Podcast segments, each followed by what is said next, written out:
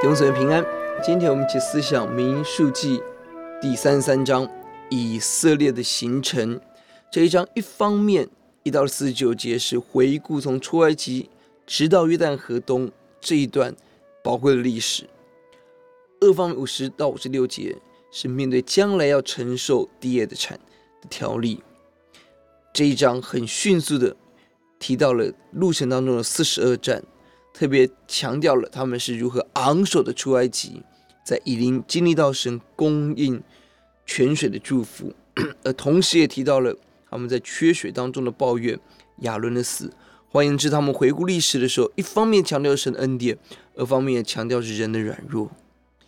另一个部分是提醒以色列即将面对迦南地的挑战，要赶出居民，毁灭偶像，否则神如何待拜偶像者，也会如此待以色列人。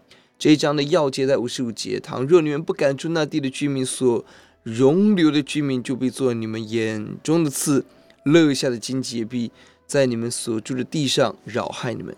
面对一群道德败坏、偶像林立的民族，神一再的提醒吩咐，一定要把他们击杀。若是停下攻击的脚步，不赶出居民，这些居民会成我们眼中的刺，荆棘搅扰。更严重的是。会影响以色列人的圣洁，更使以色列人失去神的同在。后来也的的确确发生了。弟兄姊妹，我们的人生要不断的往前行，要不断的征战，因为一旦停下了征战的脚步，就准备被敌人击杀。求主使我们继续不断的攻击、征战与得胜。